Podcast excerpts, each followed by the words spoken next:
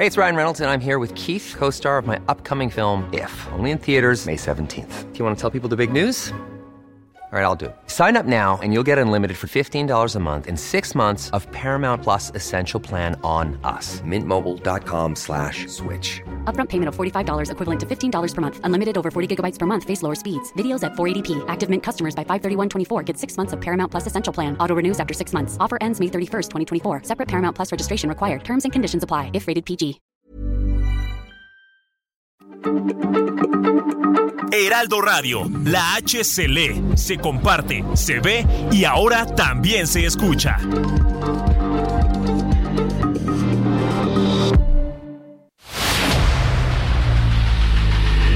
El dedo en la llaga. Había una vez un mundo en el que nadie creía. Un país de historias inexplicables. Una nación con personajes asombrosos. Santo Tomás tenía razón. Hay que ver para creer. El México increíble, las verdades que duelen, la voz de los que callan, el dedo en la llaga. Infórmate, diviértete, enójate y vuelve a empezar. El Heraldo Radio presenta El Dedo en la Llaga con Adriana Delgado. o hablarte.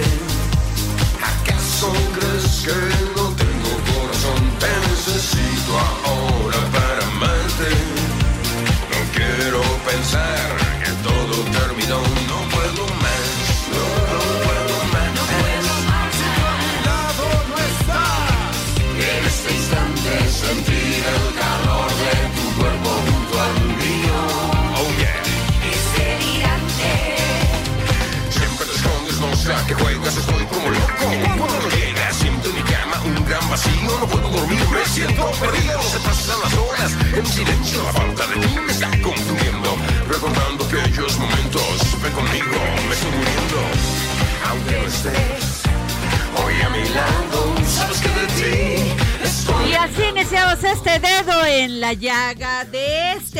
23 de marzo del 2023. Están escuchando ustedes a este grupo maravilloso de los noventas que impuso moda, que rompió paradigmas de el- la música pop en México. Sí, estoy hablando de Caló.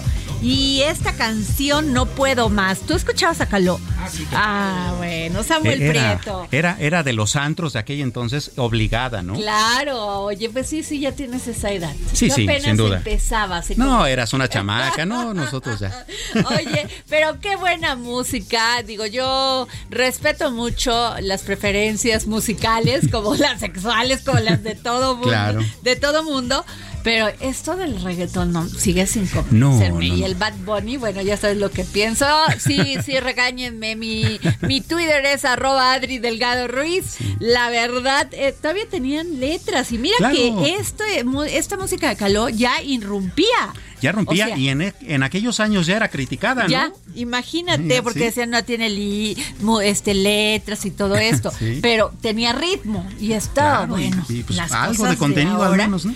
Bueno, eh, y así iniciamos este dedo en la llaga y nos vamos a poner el dedo en la llaga en las noticias con este resumen informativo.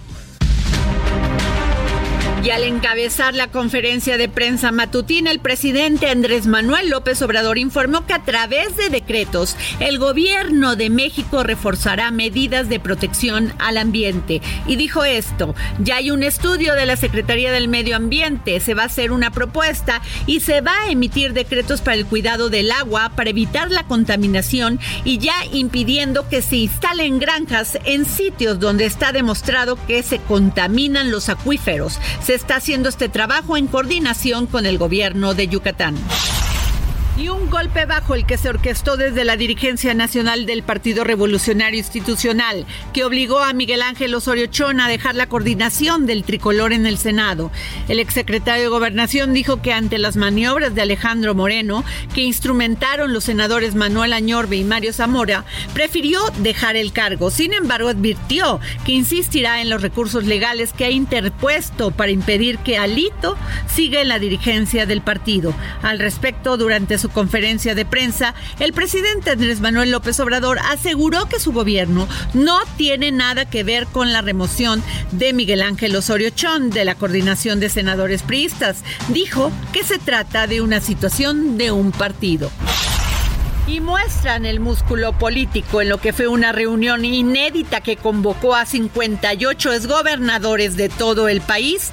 Alejandra del Moral, candidata al gobierno del Estado de México de la Alianza Va por México, se comprometió a encabezar por primera vez un gobierno de coalición.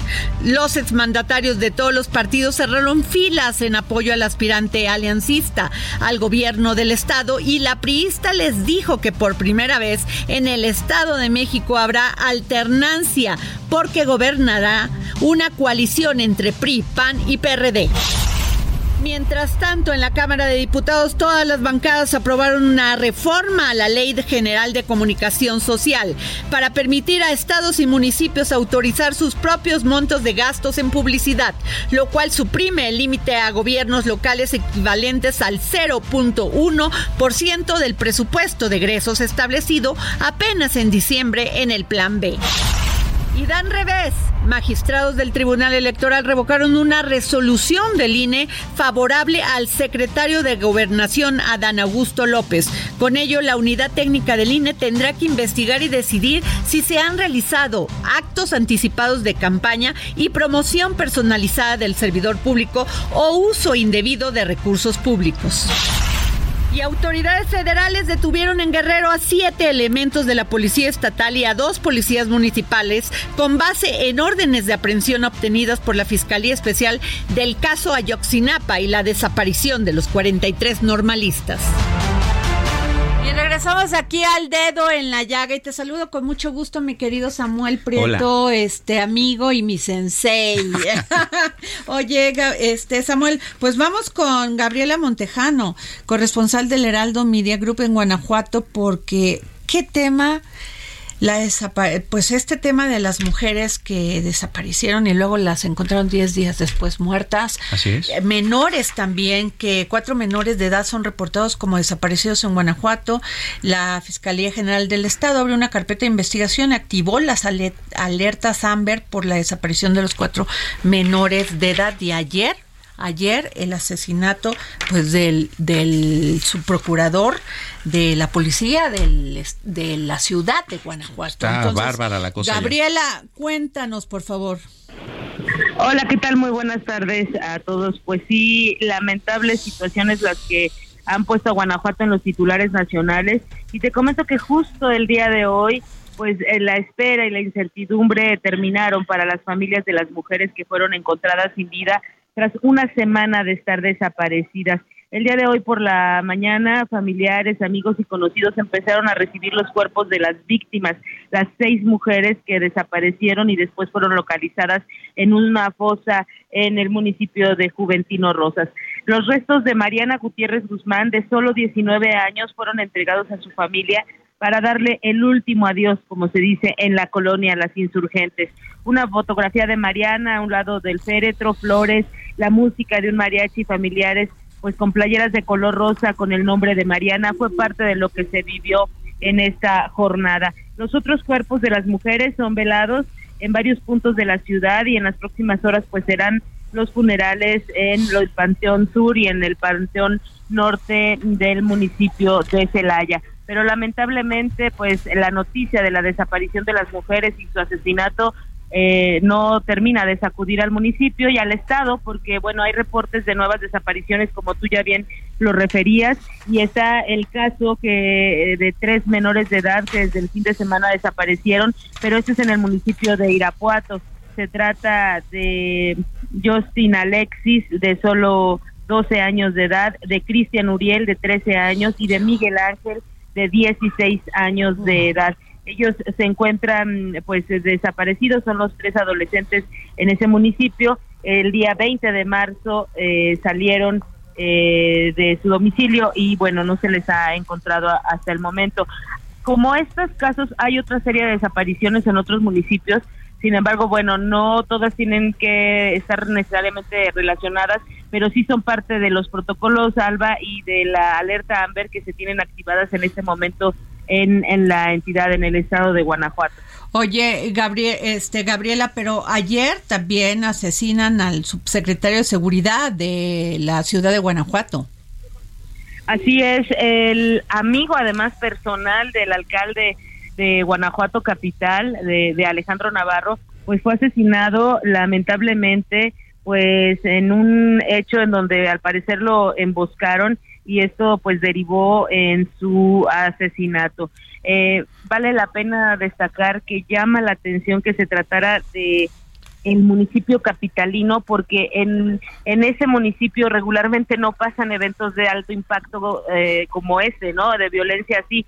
Eh, Guanajuato es muy grande y en algunas zonas como el corredor industrial, pues sí vemos eventos de alto impacto como el caso de Celaya, el caso de, Sala, de Salamanca o Irapuato, pero en Guanajuato capital pues llamó la atención el asesinato de Alejandro Camacho Escobar. Él fue eh, emboscado por hombres armados quienes dispararon con armas largas pues eh, a una camioneta de la marca Chevrolet Avalanche en la que él viajaba. El presidente municipal de Guanajuato, Alejandro Navarro, publicó un mensaje en, su, en sus redes sociales en donde reconoce la amistad con este funcionario y pues califica de cobarde este asesinato. Hasta el momento es parte de lo que, pues, de los hechos violentos que se han sumado en los últimos días. Oye, y también te quiero preguntar por esto, porque la Asociación de, de Abogados Independientes exigen la destitución del fiscal Carlos Amarripa y del secretario de Seguridad Pública, Alvar Cabeza de Vaca, por la evolución exponencial de los delitos. Pues sí, ha habido una serie de críticas al fiscal, no no solamente por estos recientes hechos, es una crítica permanente al fiscal, pero sí se han venido agudizando a raíz de esta serie de situaciones, incluso vale la pena precisar que el caso de las mujeres en Celaya pues eh, eh, destapó la incursión del cártel de Tamaulipas en el estado de Guanajuato, ya que el fiscal en sus declaraciones dijo precisamente que eh, los detenidos hay seis detenidos por los asesinatos de las mujeres y cinco son de Tamaulipas y uno de Honduras. Entonces, bueno, pues eh, ha habido serie, una serie de revelaciones que se han dado, pero bueno, el fiscal dijo que pues eh, se está trabajando y que los llevarán a la justicia. De hecho, el día de hoy se tiene programada la audiencia para estos sujetos, pero pues las voces eh, de mayor seguridad en el Estado se agudizan y también hay que decirlo, las voces pro PAN pues culpan al gobierno federal y las voces pro Morena pues culpan al PAN en el estado, ¿no? Porque los guanajuatenses estamos gobernados por PAN aquí y por la federación por Morena. El asunto es que se echan la bolita unos a otros. Oye, yo te quiero preguntar porque a mí me, no me queda claro. Por un lado sale Diego Sinue Rodríguez, que es el gobernador de Guanajuato, eh, dando declaraciones que el Bajío será el centro logístico del data centers de Latinoamérica. O sea, y por el otro lado, inauguraciones acá, este, eventos por acá. ¿Qué pasa? Viven en dos mundos en Guanajuato, en dos realidades. Pues mira, eh, yo pienso que no es que una sea falsa u otra sea real. Lo cierto es que Guanajuato es potencialmente muy económicamente muy fuerte, una potencia económica importante. Claro que algunos políticos pues resaltan esa parte, pero la violencia no ha cesado pese a la situación económica, la la la, miedo. la situación de las empresas que generan empleos y todo no, no ha disminuido la violencia en la entidad, lamentablemente. Entonces, sí, como tú lo dices, son dos realidades a las que nos enfrentamos en la entidad. Pues te agradezco mucho, Gabriela Montejano, corresponsal del Heraldo Media Group en Guanajuato. Gracias, compañero, y cuídate mucho. Muy buena tarde. Y bueno, ¿qué les cuento? Que el Pleno del Senado de la República aprobó por unanimidad un dictamen que plantea reformar la Ley General de Derechos de Niñas, Niños y Adolescentes, lo que impedirá a deudores, escuche muy bien esto, lo que impedirá a deudores de la pensión alimenticia tramitar documentación como pasaporte, documento de identidad, es decir, el INE, la del INE y otros documentos es una gran noticia, justicia para las niñas, niños y adolescentes. Y me, de veras, hashtag soy su fan, la senadora Olga Sánchez Cordero de Morena, integrante de la Comisión de Derechos de la Niñez y de la Adolescencia, este, me, me, este, me contestó la llamada y la tengo en la línea. Adriana, ¿qué tal? ¿Cómo estás? Muy buenas pues, tardes. Senadora, yo estoy muy contenta. Qué maravilla, qué buena noticia que se le haga justicia a las niñas y niños y adolescentes de, de los padres irresponsables. Mira, me das una gran oportunidad de explicarle a tu auditorio. Por favor. ¿Qué es lo que se aprobó en el Senado por unanimidad? Se aprobó una reforma a la Ley General de Derechos de Niñas, Niños y Adolescentes entre otros también una reforma al Código Civil y a la Ley Federal del Trabajo. Pero este, este registro, este registro de personas deudores alimentarias morosas es un antes y un después en la historia de nuestro país. Así es. Es una cosa maravillosa porque mira, muchos padres incumplían con esta obligación alimentaria sobre todo cuando había un divorcio de un divorcio de por medio. Y desde luego, como tú sabes bien y, todo el auditorio conoce, hay siete millones de mujeres jefas de familia, jefas de familia, cuyos hijos no reciben pensión alimentaria por parte de sus padres. Entonces, esta es una cuestión que va a marcar un antes y un después. Fíjate nomás. Puede, eh, los jueces de lo familiar podrán ordenar que este, se inscriba al eh, deudor alimentario o bien que se retire de este registro a quien cumpla o que posteriormente cumpla con sus obligaciones eh, alimentarias. Ok.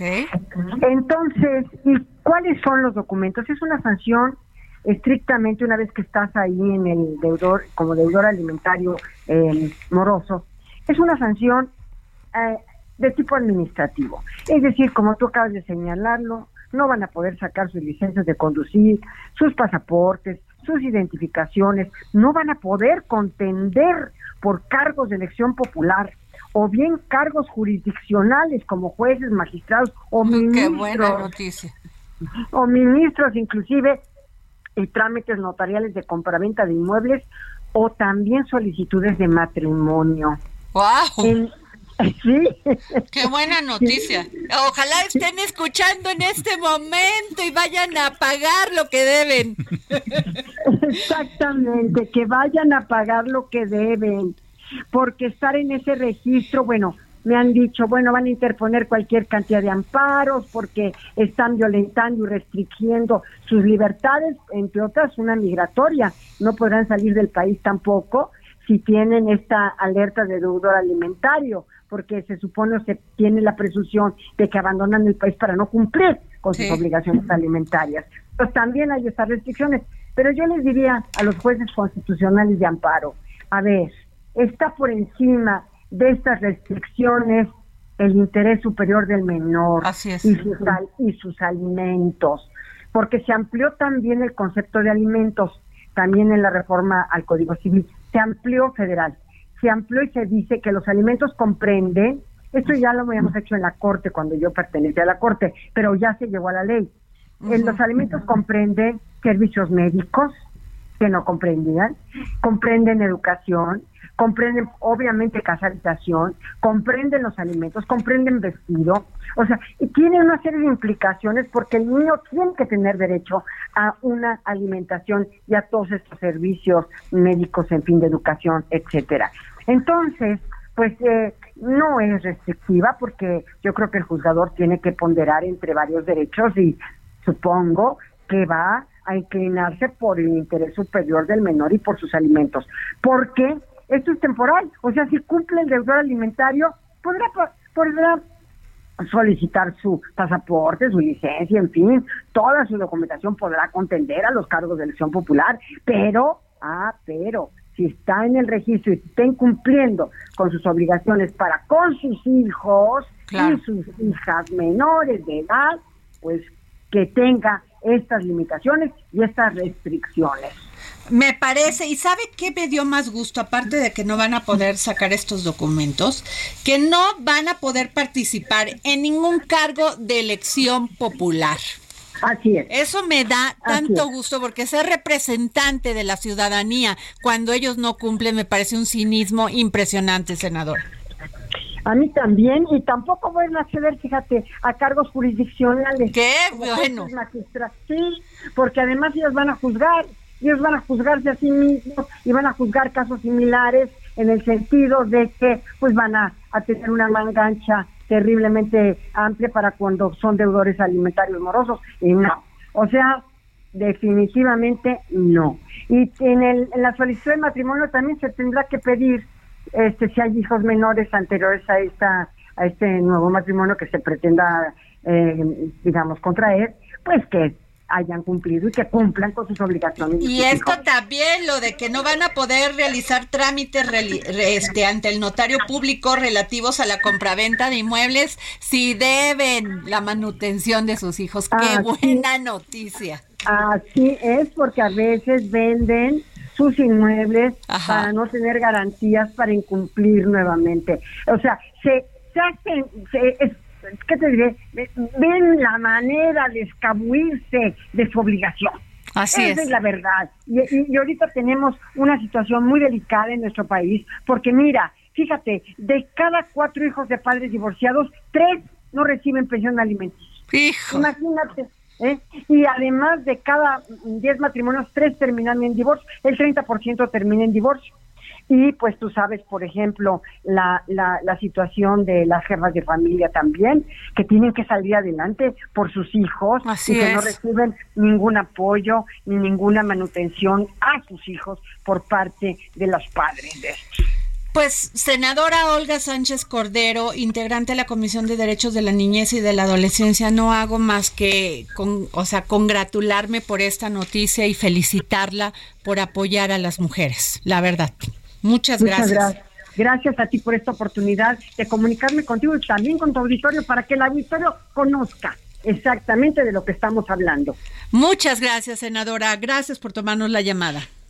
Gracias a ti. Ándale, Samuel, ¿cómo la viste? Eh? No, es fantástico. No, ¿no? bueno, a ver, no van a poder sacar el INE, no van a poder sacar el pasaporte, no van a poder comprar un inmueble, no van a poder participar en cargos de elección popular si deben la pensión alimenticia de sus niños, niñas y adolescentes. Claro, y eh, puede parecer extremo, puede parecer como que se está ahorcando por completo la vida de una persona, pero a ver, eh, un deudor alimenticio ahorca de la misma manera o peor la vida de un hijo al que no al que no claro atiende, no y les no- causa ¿no? todos los traumas las mujeres que somos las que traemos los hijos al mundo aparte de esto tenemos que sacarlos adelante yo soy hija de una madre soltera Claro. y sé a qué se refiere la senadora Sánchez Cordero mi mamá tenía que trabajar este trabajar dejarnos ahí ir por la comida regresar o sea la la la, la el de veras que las mujeres tienen una capacidad de resiliencia impresionante y me encanta que los senadores trabajen en esto en Claro. defender nuestros derechos y no en estarse peleando por una coordinación Samuel Así es. como Sí. vemos a otros partidos políticos que lejos de ponerse a trabajar en lo que tienen que trabajar, todas las noticias de todos los días de ellos, sobre ellos es de chisme, Sí, de claro. sus egos y de sus y de sus este pues de esta cinismo que hay para para para poder organizar a sus partidos. Claro, esa es la otra cara de la moneda. Fíjate que eh, estaba recordando ahorita mientras hablabas eh, con la con la senadora que también el jueves pasado aquí mismo estabas conversando con ella también de un asunto súper importante que era las reformas que se hicieron para mejorar eh, la manera en que el Código Civil y el Código Penal eh, ven el asunto de las mujeres, ¿no? Y ella te comentaba, por ejemplo, ya se quedó, ya quedó claro que un problema de género, de perspectiva de género a la hora de juzgar, no significa que el juez tenga que ver con todas las eh, variantes que tienen que ver con eso, sino con que haya una, se juzga de esa manera. ¿no? Claro. O sea, ya, ya empieza a tener forma la justicia como debe de estar. Así es. Además, también lo dijo la senadora Sánchez Cordero, Así es. que si pagan, salen fuera de ese registro. Sí, claro. Así que yo les recomendaría Pues a todos a- aquellos a que deben, ¿no? que deben que por lo menos vayan apoquinando, porque si no se quedan sin ningún documento Claro. y ay, si quieren salir del país, si quieren tener una nueva casa para una nueva pareja, pues se les va a complicar. ¿eh? Claro. Así que, claro. Como debe de ser, por cierto, ¿no? Pues a ver, los niños no tienen la culpa de venir al mundo. Y me parece una irresponsabilidad, una deshonestidad terrible que, que se comporten así con sus hijos. Sí, sin duda. Imagínate. Bueno, nos vamos a un corte y regresamos para seguir poniendo el dedo en la llaga.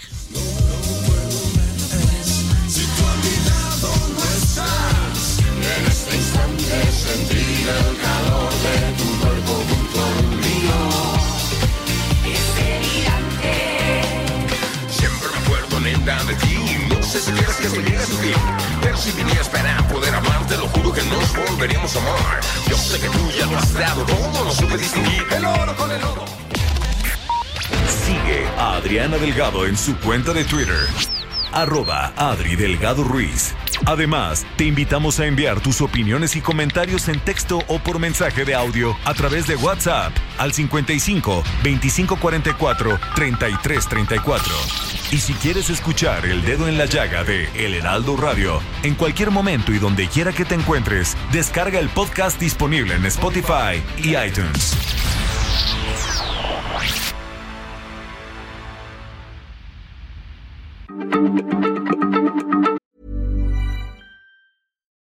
Life is full of what ifs. Some awesome, like what if AI could fold your laundry? And some, well, less awesome, like what if you have unexpected medical costs? United Healthcare can help get you covered with Health Protector Guard fixed indemnity insurance plans. They supplement your primary plan to help you manage out of pocket costs. No deductibles, no enrollment periods, and especially no more what ifs. Visit uh1.com to find the Health Protector Guard plan for you. Heraldo Radio, la H se comparte, se ve y ahora también se escucha.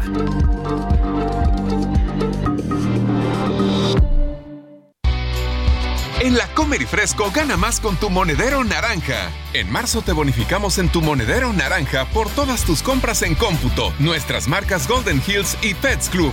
Así es, aprovecha esta bonificación en nuestras tiendas y en línea. Tu monedero naranja es la suma de todo lo que te gusta. Heraldo Radio, con la H que sí suena y ahora también se escucha.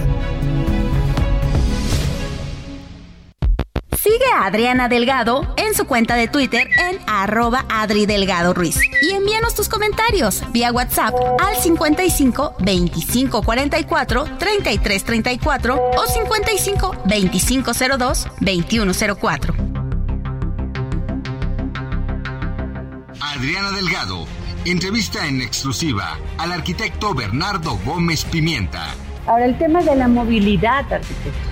Bueno, tenemos algo así como 6 millones de gente que no desayuna en la Ciudad de México, que llegan todas las mañanas. Y esos 6 millones vuelven a salir en la noche porque viven fuera de la ciudad. Si tuviéramos una ciudad muchísimo más densa, podríamos hacer que esta gente viva en la ciudad y que no requieran el coche para tener que llegar a la ciudad se tendría que cambiar toda una política de... Tendría que haber estudios serios. Lo que pasa que siempre nos comparan con otras ciudades. Oye, en Copenhague la gente va en bicicleta. Sí, pero Copenhague mide lo que mide la colonia Roma. Aquí tenemos una ciudad de 22 millones de habitantes, además dividida la mitad entre el Estado de México y la ciudad, ni siquiera está toda en la misma jurisdicción administrativa. Entonces tendríamos que estar haciendo planes entre todas las entidades donde está la ciudad asentada, que hay parte de Hidalgo, bueno, mucho Estado de México y mucho la, Ciudad de México. O sea, por ejemplo, tendríamos que tener más trenes. Tenemos que tener más metros. Más metros. Eh, seguros, que no se caigan. Eh, muchas más bicicletas, muchos más autobuses, eh, muchos menos coches. Y la gente que viene de coche, que se les cobre carísimo. Hay ciudades donde para poder entrar a la ciudad te cobran para que la gente use el transporte eh, público. Pero el transporte público debe de existir y que sea eficiente. Si tienes que esperar 40 minutos para que llegue el metro, no es el ideal. Jueves, 10.30 de la noche, El Dedo en la Llaga, Heraldo Televisión. Y regresamos aquí al dedo en la llaga. Síganme en mis redes, arroba Adri Delgado Ruiz, Samuel Prieto, la tuya. Samuel-Prieto, a sus órdenes. Bueno, y nos vamos al segundo resumen informativo del dedo en la llaga. Y bien merecido, deudores de pensión no podrán sacar INE ni pasaporte. El Pleno del Senado aprobó por unanimidad con 84 votos un dictamen con el que se impedirá a deudores morosos de pensión alimenticia tramitar la credencial de elector, pasaporte y licencia de conducir. Esto forma parte de la creación de un registro nacional de obligaciones alimentarias que concentrará la información de las personas deudoras y de sus acreedores alimentarios. Y una buena noticia, el IMSS crea carnet digital para niños con cáncer. Con este carnet, los niños derechohabientes podrán consultar citas médicas, tratamientos, cirugías y seguimiento de la salud. Este es el primer grupo con acceso a esta herramienta tecnológica. Van contra todos en el caso Segalmex. Un juez federal con sede en Almoloya de Juárez, en el Estado de México, dictó vinculación a proceso en contra de Jorge Humberto González Bocardo, es coordinador de operaciones en Diconsa, por su presunta participación en operaciones simuladas relacionadas con un contrato de suministro de más de 7 toneladas de azúcar con la empresa Servicios Integrales Carrejín.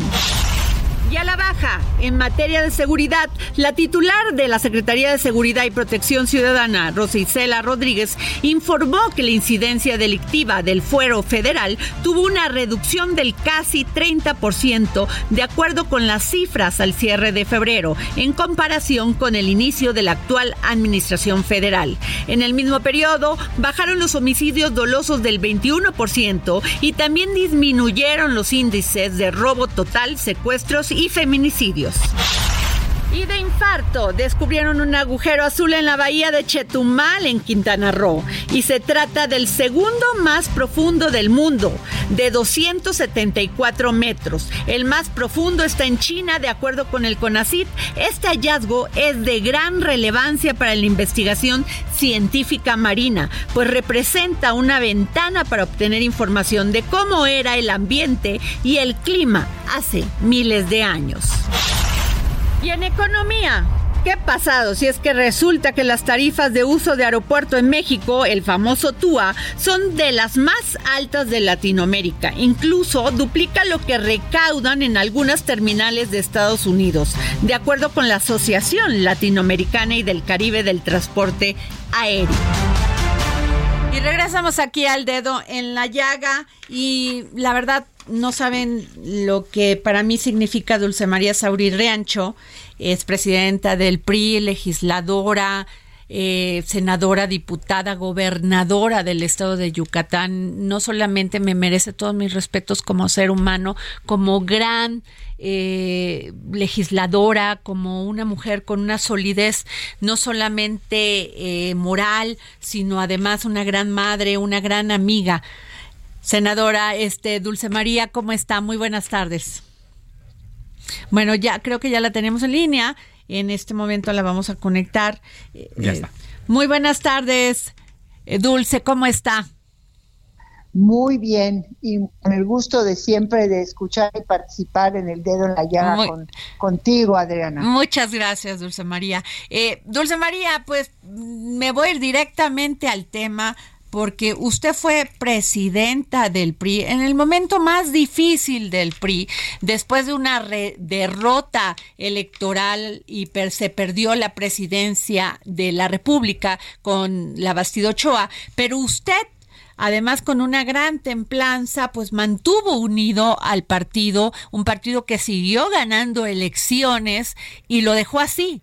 Y desde ese momento ha venido una, pues una caída que ya nadie puede parar hasta este momento. Y ayer pues se llevó un eh, evento que este pues la verdad todas las columnas de políticas y todas las notas eran ver esta precisamente esta caída y este declive del PRI y es la salida de Miguel Ángel Osorio Chón de la coordinación del PRI en el Senado. ¿Tiene manera de recuperarse el PRI cuando hay tanta división interna? A ver, eh, eh, Adriana, la, la única vía para que el PRI continúe como una fuerza política significativa aportando a la democracia y a la lucha democrática en México, es que el PRI auténticamente se vuelva ciudadano. Es decir, que anteponga los intereses de la ciudadanía a los propios intereses del partido.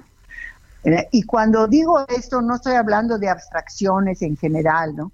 Estoy hablando de que hay cientos de miles, quizá todavía millones de personas simpatizantes y militantes del PRI que quieren que el partido realmente participe en forma activa en la gran coalición electoral que va a enfrentar el 2024. De hecho, lo estamos viendo en los dos estados que van a tener elecciones muy pronto, el 4 de junio, que se logró la formalización de las coaliciones y muy pronto van a empezar ya las campañas con los partidos coaligados. Pero lo más importante no son las siglas de los partidos, sino las mujeres y los hombres de esos partidos que van a estar involucrados en las campañas electorales porque saben la importancia de todo lo que se juega. La verdad es que frente a la magnitud del reto de la elección del Estado de México, de la elección de Coahuila, eh, queda muy, muy pequeña la disputa por la coordinación del Senado. A mí me parece que es de, no lo entiendo en personas con trayectorias políticas tan significativas como son las y los senadores del PRI, que hayan antepuesto problemas que no me voy a poner a analizar, yo no soy senadora, pero problemas de una bancada de 13 personas a una estrategia general de una coalición para lograr el triunfo electoral en Coahuila y en el Estado de México. No lo entiendo. Adriana. Pues sí, eh, tiene usted toda la razón. No se entiende cuando tienen enfrente este gran reto de sacar adelante a Alejandra del Moral, que logró esta coalición, que, han, que ayer tuvo un gran evento y que me parece un, un claro egoísmo de quien asume la dirigencia nacional del PRI. Perdón que lo diga, lo estoy diciendo yo, Samuel Preto. Sí, por supuesto. Eh, todas estas eh, divisiones eh, que particularmente han sonado bastante en las horas recientes en el Senado de la República, pues tienen mucho que ver también con la imagen que está proyectando el PRI y no parece ser una imagen que pueda ser la de un partido que pueda estar a su vez en una coalición ganadora, ¿no? Es que hay una cuestión, eh, Samuel, que, tenemos que responderle a, la gente. Si los cuadros de lo más experimentado, con trayectorias de muchos años, eh, que están en el Senado de la República, eh, se conducen de esa manera, pues qué, qué confianza le podemos pedir a la sociedad, a, la, a la gente que quiere pues una coalición que luche y que logre presentar una alternativa real a esta que estamos viviendo ahora en México. Claro. Entonces, eh, a, mí a mí eso es lo que más me preocupa, pero también me queda un mensaje muy claro. Con la dirigencia o sin la dirigencia, las y los priistas tenemos que dar la lucha para servirle a la sociedad mexicana que está reclamando opciones reales a lo que estamos viviendo ahora. Entonces, si eh, la dirigencia nacional eh, se suma a esa lucha, qué bueno. Y si no, seguiremos nuestro camino nosotras. Pues sí. Ahora, yo lo que sí quisiera preguntar es que eh, cuando usted recibe este partido después de una derrota, usted inmediatamente solicitó esta 18, 18 asamblea donde se hicieron eh, grandes análisis, grandes reflexiones sobre qué quería el partido y después de después de que se expusieron ahí todos los ánimos y salieron todos los los pros y los contras de todas las decisiones que se habían tomado, pues el partido siguió y, y siguió ganando hasta lograr la presidencia de la de la República con Enrique Peña. A ver, hay algo, Adriana, que estoy segura que debe de estar en tu excelente memoria periodística. Apenas acabábamos de perder la presidencia de la República, pero habíamos ganado un número muy importante de estaños del Senado y de, y de curules en la Cámara de Diputados.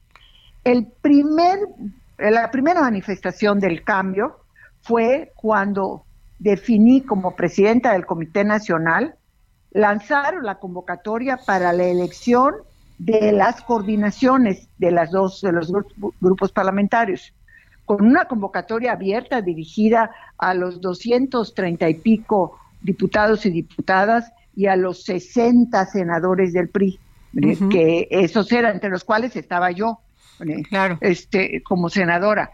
Y quiero decir que se, se inscribieron en la Cámara de Diputados dos, diputada y diputado, Beatriz Pérez y Fernando Ortiz Arana, ambos con trayectorias muy destacadas.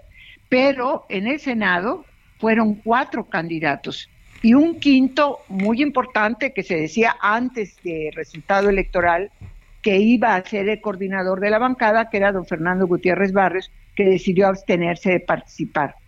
Y fue con reglas claras y con voto secreto de las bancadas, como se eligió a Enrique Jackson en el Senado y a Beatriz Paredes en la Cámara de Diputados. Esa fortaleza de respeto absoluto a la dinámica interna de los grupos parlamentarios fue crucial para poder preparar la asamblea, realizar la asamblea, hacer el cambio de la dirigencia nacional y concluir exitosamente la primera parte, o sea, la, la primera legislatura sin el presidente de la República.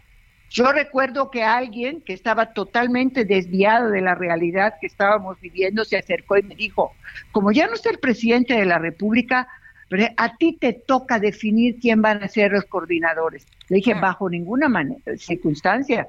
O sea, la presidencia, la figura presidencial tiene un peso en el PRI que nadie, nadie, ni la presidenta del PRI, o en este caso el presidente del PRI, lo puede sustituir. Es otro tipo de relación la que tenemos que construir si queremos trascender este momento y seguir adelante. Por eso me parece que es muy mal signo cuando la dirigencia nacional intenta intervenir en la vida interna de los grupos parlamentarios. De cualquier manera, ¿eh? O sea, no estoy diciendo que vaya y diga así, ¿no? Pero de cualquier manera. Pues Dulce, le agradezco mucho que nos haya tomado la llamada, sin duda alguna, este análisis que hace usted, pues, de alguien que vivió la peor crisis del partido y lo sacó adelante del PRI. Muchísimas gracias. Igualmente, muy buenas tardes. Muy buenas tardes. Qué palabra, qué mujer. ¿eh? Sí, claro, sin duda. Y además, absolutamente cierto. Eh, en aquella ocasión, eh, buena parte de la fortaleza priista descansó en dos vertientes. Una en la unidad de sus grupos parlamentarios y otra en la unidad de sus gobernadores. Así o sea, jamás estuvo en las manos de una sola persona porque ella misma tuvo esa madurez política. Fíjate, es que ella, a diferencia de lo que sucede ahora, pues es una mujer con un gran temple, con un gran temple y además sin frivolidades y egoísmos. Exacto. Híjole, eso cómo le pega al... Y fíjate, quienes definen la vida de una nación son estas personas. Imagínate. Qué terrible. Bueno, Samuel, vamos a la economía, pero es, permítanme un momento. ¿Eh? Perdieron. Se asustó. Se asustaron. Qué barbaridad. Bueno, Samuel, vamos contigo. Eh, sí, bueno. Tacha producción. A ver. bueno, fíjate que una eh, antes de que llegue el terror de la economía, este, hablemos de una buena. De repente tú me preguntas, bueno, ¿qué nunca vas a decir una buena? Bueno, hoy tú sí te nunca. A ver, bueno, ok. hoy sí te traigo una. Fíjate que la inflación en México, que fue anunciada hoy, este, para la primera quincena, llegó a 7.12% en tasa anual. Es decir, que veníamos de 7.48, eh, llegamos a 7.12, que es, vamos para que nos demos una idea, es bastante menos que la que esperaban los más pesimistas. Ajá. está bien, ¿no? Claro. Totalmente. Visto así, porque pues también hay que acordarnos que la meta es no tener una inflación mayor de 3. Entonces todavía estamos en 7. Estamos muy arriba, pero bajó, bajó y bajó bien, ¿no? Entonces ahí la llevamos. Claro, no hay que echar las campanas al vuelo justamente por eso.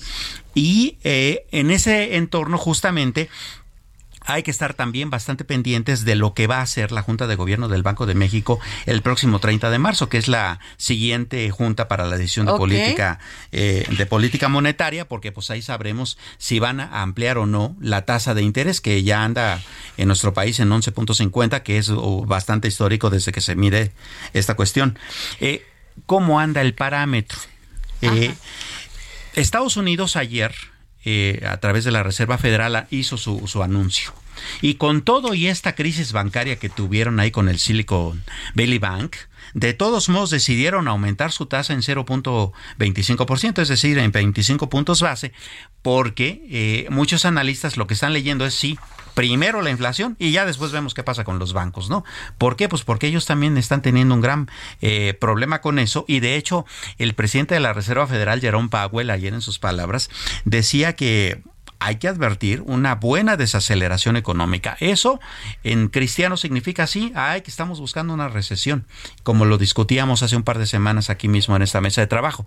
No queda otra alternativa porque si bien una recesión nunca es nunca es deseable, va a ser la única herramienta realmente útil para poder bajar la inflación a los niveles que se requieren. Porque de otra manera vamos a estar creciendo mal, ¿no? Con inflación, pues todo ese crecimiento no sirve de nada. Así es. ¿No? Ahora, ¿qué han estado haciendo en Europa? Bueno, recordemos que también Credit Suisse allá en Europa, pues tuvo un gran problemón, ¿no? Enfermó a buena parte del sistema bancario europeo, este, y el gobierno suizo hizo una negociación para que USB la, lo comprara ¿no? Entonces se bajaron un poco los ánimos porque además también este, el, Banco Central de Suiza pues le metió una muy buena cantidad de millones de dólares y de euros a que Credit Suisse no, no quebrara. Bueno, aún así ellos no solo aumentaron en 0.25%, sino en 50 puntos base su tasa de interés. De nuevo, bajo la premisa de que primero la inflación y ya después vemos cómo nos arreglamos, ¿no?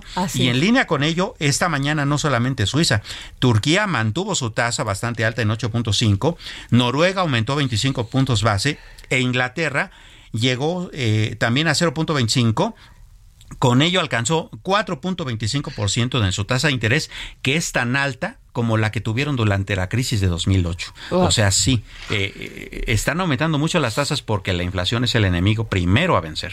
Claro, claro, claro.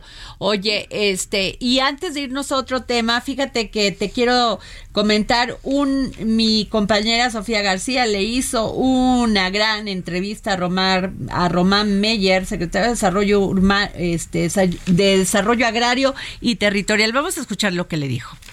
Es importante tomar en consideración que el 80% de los municipios a nivel nacional, estamos hablando prácticamente, si el 100% son 2.500, estamos hablando aproximadamente de 2.000 municipios que no tienen actualizados sus instrumentos de planeación.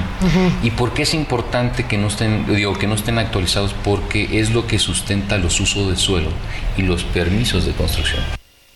Es así, regresamos. Es cierto esto, oye, que los municipios no tienen actualizados sus, sus. ¡Qué drama! ¡Qué relajo, ¿no? Claro, porque eh, por eso se da el crecimiento urbano tan desordenado en las ciudades pues mexicanas, ¿no? Entonces, de hecho, eh, yo recuerdo que tú le hiciste una muy amplia entrevista a Román Meyer eh, con respecto a eso y te mostró. Él es un urbanista, cabe sí, claro, es un arquitecto urbanista. Así es, y es muy conocedor. Es uno de esos chicos, este, pues, estudiosos, ñoños nerds, ¿no? De esos que se la pasan buena parte de su, de, su día detrás de una computadora buscando soluciones.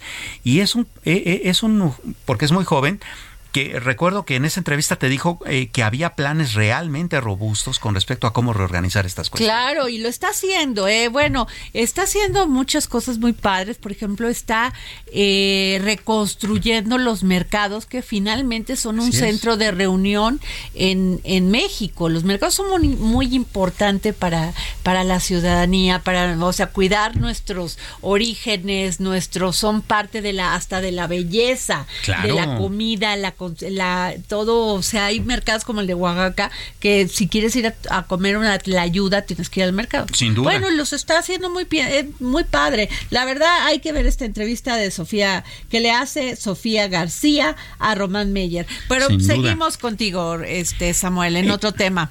Si tú me permites, quisiera poner el dedo en la llaga en un tema que realmente es preocupante. Fíjate que hoy en la mañana eh, el presidente López Obrador anunció que va a extender todavía tres meses más este plazo que le dio a las personas que tienen un autochocolate para regularizarlo. Ajá. ¿No? Eh, acordémonos que este plazo había vencido en diciembre. En diciembre dijeron, bueno, tres meses más hasta marzo. Bueno, y en la mañana de nuevo hasta junio. ¿Cuál es el gran problema?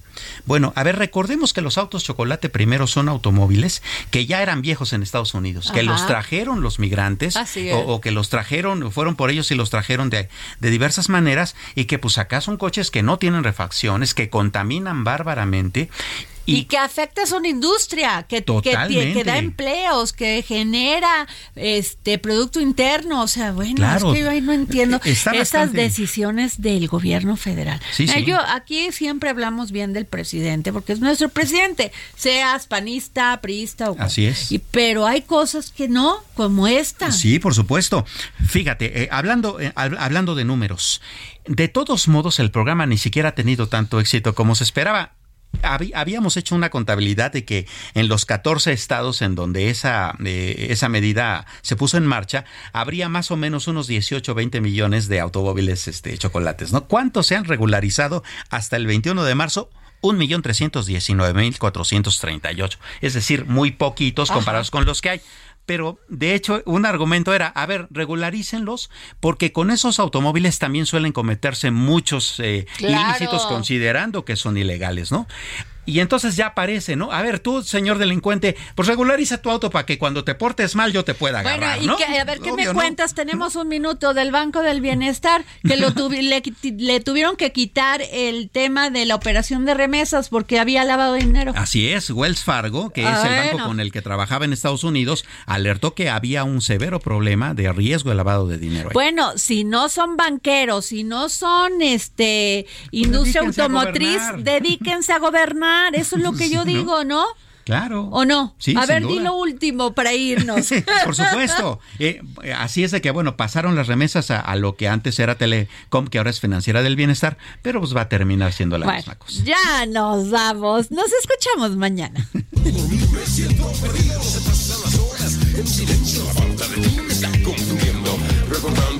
momentos, ven conmigo,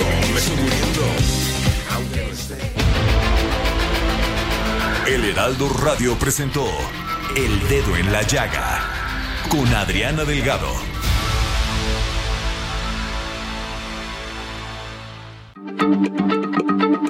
Heraldo Radio, la H se lee, se comparte, se ve y ahora también se escucha.